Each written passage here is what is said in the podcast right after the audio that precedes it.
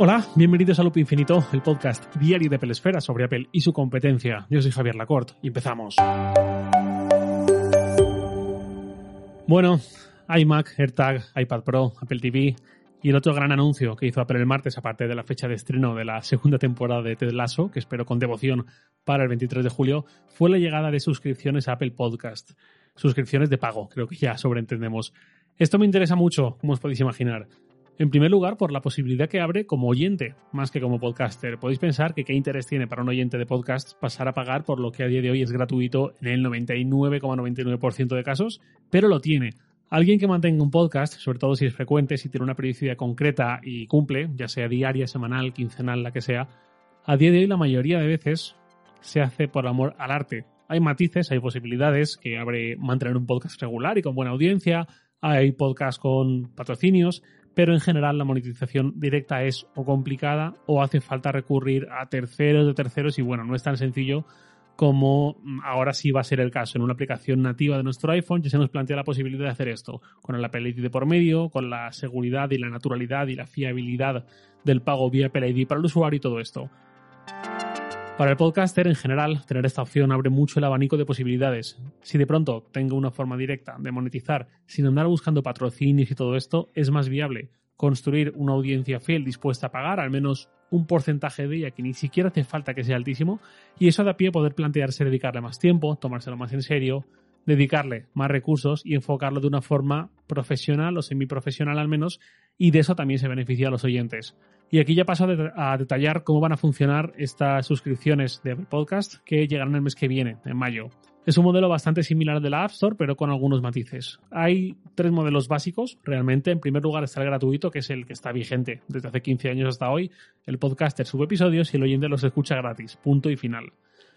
En segundo lugar, llega la novedad, habrá una opción freemium. El podcaster sube episodios para que se sigan pudiendo escuchar de forma gratuita pero también puede subir otros episodios limitados a los suscriptores de pago.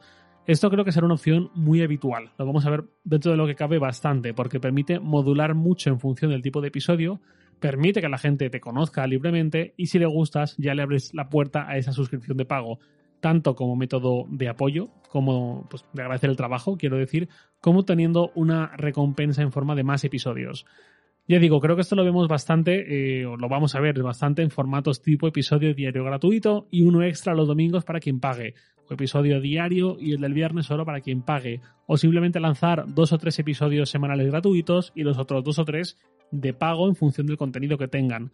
Y el tercer modelo es el que se limita 100% a usuarios de pago. Esto creo que solo puede resultar viable o apetecible a quien tenga una audiencia extremadamente fiel, muy numerosa, para que el porcentaje que se quede de ella en el pago, eh, aunque sea bajo, siga resultando rentable y compense. Y a quien tenga un producto muy diferencial, que sea realmente único y que los oyentes perciban un aporte de valor muy bueno como para justificar en cierta forma la decisión de cerrarlo a solo de pago. Más allá de episodios todos o episodios algunos solo para suscriptores, también se puede ofrecer acceso anticipado, que es algo muy habitual en la prensa. Por ejemplo, que en vez de obtener el podcast a las 7 de la mañana, hora española peninsular, lo puede escuchar a las 9 de la noche del día anterior, por ejemplo, o que en vez del domingo lo puede escuchar el viernes, algo así. Luego está el tema del feed, que quizás es algo que los que escucháis podcast, pero no tenéis uno y no habéis profundizado mucho nunca en el funcionamiento interno, os pilla un poco de lejos. Un podcast, los episodios de un podcast no se suben a Apple Podcast. Apple Podcast no ofrece ese hosting, no aloja los episodios, tienes que subirlos a un servicio de un tercero, como iBox, como Spreaker, como Anchor, etc. Este podcast, por cierto, usa iBox. Una vez tú creas tu podcast en iVoox, en el caso de Loop Infinito, y comienzas a subir episodios, obtienes un feed, una dirección, una URL, como la de los RSS, que es realmente de donde salen todos los episodios, allá donde los escuches. Todos o casi casi todos, que ahora iré con eso. Todos salen de ese feed. Entonces luego vamos a Apple Podcast, a Pocket Cast, a Castro, a Spotify o donde sea, para dar de alta el podcast allí indicando ese feed como el origen de cada nuevo episodio. No, creo que no, no en todos los que he pronunciado, en todos los que he comentado, pero bueno, en muchos sí que tienes que ir a crear ese episodio y en otros simplemente bebe del catálogo de Apple Podcast en segundo plano, digamos, y no hay que dar nada de alta allí. Al fin y al cabo, luego todos beben de allí, pero lo que decía, todos realmente no. Spotify no. Spotify lo que hace es descargar el audio de cada nuevo episodio y subirlo a su propia plataforma. Por eso yo, cuando veo las estadísticas de cada episodio en Evox, me suma las reproducciones de todas las aplicaciones para escuchar podcast, de la de Apple, de Pocket Cast, de Castro, de todas, y yo la tengo que sumar aparte las reproducciones en Spotify, que no se incluyen ahí, sino que hay que ir a Spotify a verlas. Por cierto, Loop Infinito ya está disponible en Amazon Music. Lo último de alta hace un par de días. Si alguien tiene un dispositivo Echo en casa o lo que sea, le puede pedir que suene el último episodio de Loop Infinito de viva voz y le responderá como toca y lo pondrá. Bueno, el feed. Apple Podcast nunca ha ofrecido posibilidad de alojar episodios, de darte él un feed. Hasta ahora, con estas suscripciones de pago, sí que va a empezar a hacerlo. Una curiosidad es que cuando subes el archivo de audio de cada episodio, en Apple Podcast no te deja enviarle un MP3, o te deja enviar archivos en formato WAV o FLAC, es decir, de muy alta calidad. Y aquí otro apunte insider. Estoy particularmente orgulloso de cómo edita cada episodio Santi Araujo, porque si os fijáis, en muchas aplicaciones de escuchar podcast, Pocket Cast, que es la que yo uso por ejemplo, en los detalles de cada episodio aparece el peso en megas de ese episodio. Me enorgullece el gran equilibrio que consigue Santi entre calidad de sonido y tamaño del archivo. Si os fijáis, estos episodios no ocupan nada, 5, 6, 7 megas los que más, es raro que sea más que eso. Al final, para la gente que escucha el episodio por la calle, fuera de casa, con su tarifa de datos móviles, al cabo del mes y del año es un ahorro de datos importante, sobre todo pensando en quienes tienen tarifas más limitadas. Al cabo del mes, este podcast, para alguien que escuche el episodio diario siempre en 4G o en 5G, puede suponerle unos 120 megas, más o menos. Si Santi no editase así mm, de bien, si no editase de esta forma, serían 400 o 500 megas, tranquilamente, que alguna vez me encuentro algún podcast así. Así que, Santi, mil gracias. Más temas, comisiones. Lo mismo que con las suscripciones de la App Store. Apple se queda un 30% de la suscripción y el podcaster recibe el 70%. Esto durante el primer año, es decir, si un suscriptor se da de alta para escuchar un podcast pagando el 1 de junio de 2021, Apple le dará al podcaster el 70% de lo que pague ese cliente.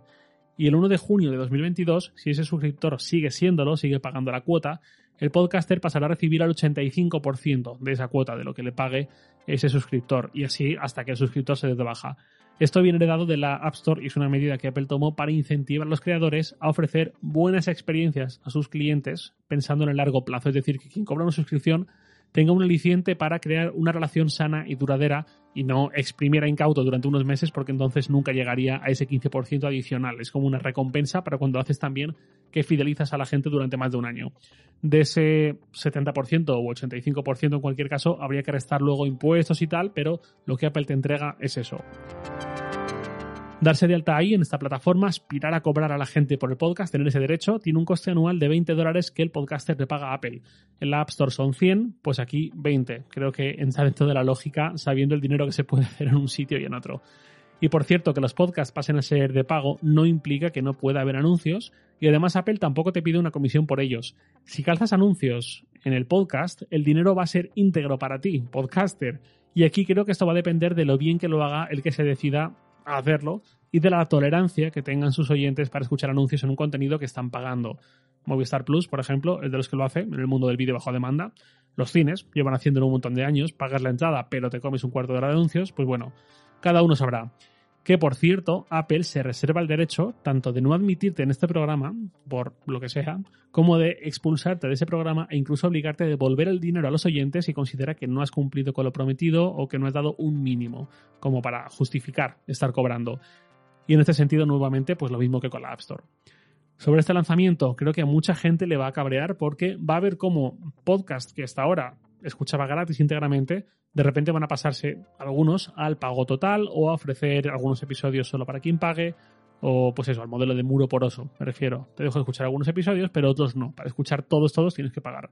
Y esto lo digo porque en el pasado ya he visto como gente con un podcast que daba este salto, limitando algún episodio o ampliando incluso o algo así, eh, pues se ha tenido que enfrentar a mucho cabreo, mucha queja de oyentes, mucha reseña de una estrella llamándole de todo y diciendo que estaba muy decepcionado, etcétera, etcétera. Pues ahora creo que eso se puede volver a dar, si no al mismo nivel, porque al ofrecer esto a la propia Apple parece que se naturaliza un poquito, pues sí que habrá, estoy seguro, reacciones similares. Y aquí, ¿qué queréis que os diga? Yo sé que soy parte interesada y lo reconozco por completo, pero realmente yo no me limito a crear un podcast diario, yo también soy oyente, ya hay algún podcast por el que pago y Mm, hay un par más por los que pagaría encantado, con los ojos cerrados, y mañana quisiesen dar este paso. Obviamente no pagaría por todos los que escucho, sino por ese selecto círculo concreto que todos imagino que tendremos cada uno el nuestro. Y si de repente uno de esos por los que no pagaría toma la decisión, pues nada, están amigos, gracias por los servicios prestados y mucha suerte y todo bien. Y si de paso a alguien, pues eso, un podcast que realmente aprecio, que me parece único, diferencial, que valoro mucho, pues mira, ¿qué le vamos a hacer? Si puedo y quiero, pagaré y sin más. En algún momento esto también tiene que profesionalizarse un poco más y es lógico que quien trabaja mucho un podcast o tiene mucho talento o ambas cosas en algún momento quiera ver un retorno y está en todo su derecho de fijarlo en unos euros al mes por cada oyente en lugar de tener que ir a buscar patrocinadores y toda esta vaina. El mes que viene veremos en qué queda la cosa y cómo va sacudiendo el programa del podcasting. Eh, sobre todo, pues yo lo veré aquí en España, que es donde más, al fin y al cabo, eh, escucho podcast y me voy a mover. Y nada más por hoy, lo de siempre, os leo en Twitter, arroba jlacort, y también podéis enviarme un mail a lacort.sataka.com. Loop Infinito es un podcast diario de Pelesfera, publicado de lunes a viernes a las 7 de la mañana, hora española peninsular, presentado por un servidor, Javier Lacort, y editado por Santi Araujo. Un abrazo y hasta el lunes.